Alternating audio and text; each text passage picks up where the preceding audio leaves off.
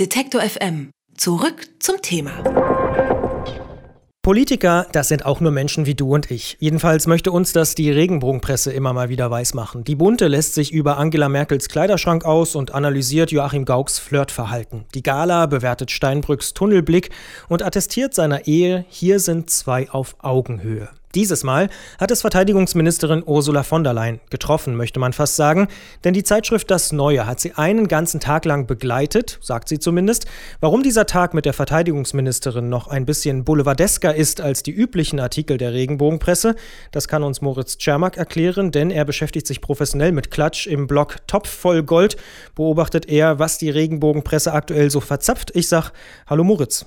Hallo. Ihr bekommt solche und ähnliche Artikel ja häufiger zu lesen. Was stört euch denn an dem über Ursula von der Leyen so? Politiker äh, spielen tatsächlich immer mal wieder eine Rolle in der Regenbogenpresse. Jetzt äh, aktuell ist es äh, Angela Merkel zum Beispiel im Urlaub. Da werden gerne mal so Paparazzi-Fotos ähm, vom Wandern dann abgedruckt und irgendwelche Ehekrisen gestrickt. Bei Ursula von der Leyen ist es diesmal tatsächlich ein, ein spezieller Fall. Ähm, das Heft, das Neue, ähm, wirbt da auch exklusiv mit. Wir haben exklusiv Ursula von der Leyen einen Tag lang begleitet und es ist dann am Ende ein Interview raus rausgekommen mit vier Fragen. Ja, und ich glaube, ähm, harmloser äh, kann man die Verteidigungsministerin in Deutschland, glaube ich, nicht begleiten durch einen Tag. Das ist uns doch stark aufgefallen an diesem Text. Für solche Interviews gibt es ja normalerweise auch immer das Einverständnis sozusagen der jeweiligen Politiker. Das dürfte, wenn es so harmlos ist, ja kein Problem gewesen sein, oder?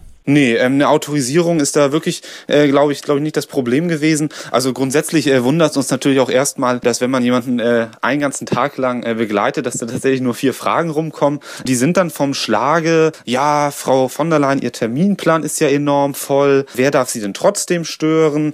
Ähm, dann darf Ursula von der Leyen äh, gerne erzählen, wie gern sie doch für ihre Familie da ist. Dann darf sie erzählen, wie sie dem Stress entflieht. Dann geht's auch noch äh, um die Impfung der Ziegen zu Hause auf dem Hof. Ist das Heu für die Ponys schon da.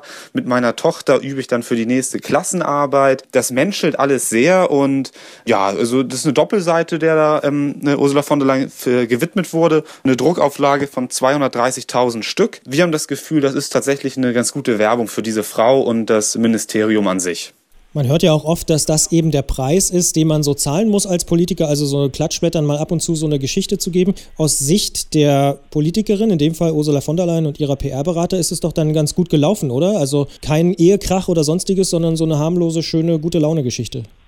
Ja, definitiv. Es ist ja auch so, dass irgendwie ein großes Projekt ähm, jetzt mal neben der äh, aktuellen Drohnenbeschaffung von Ursula von der Leyen diese Umstrukturierung äh, in der Bundeswehr ist, also alles ein bisschen familienfreundlicher zu machen, Kitas aufzumachen auf, in, auf den Kasernengeländen, es irgendwie hinzubekommen, dass Soldaten und Soldatinnen ja das Privatleben und das berufliche Leben auch irgendwie übereinbringen können.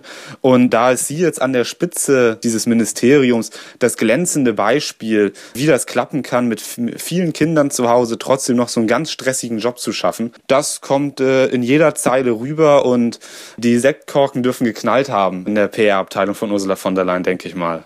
Ist das denn ein generelles Motiv in der Klatschpresse, dass man versucht, Politiker so schön menschlich und bodenständig darzustellen, also gar nicht kritisch anzugehen? Diese unkritischen Töne begegnen uns tatsächlich immer wieder. Und zwar nicht nur bei Politikern, sondern allgemein bei Interviews. Das ist ganz interessant. Also während jetzt diese ganzen Mistgeschichten, Boris Becker, Tierquäler, was haben wir noch? Äh, Charlene, bekommt sie überhaupt ein Baby?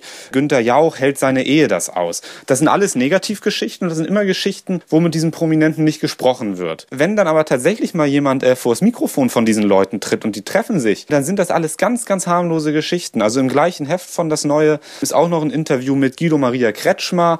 Auch der darf äh, über viele Zeilen erzählen, wie toll der Job ist, den er hat und was für einen hohen Respekt der vor Hausfrauen hat.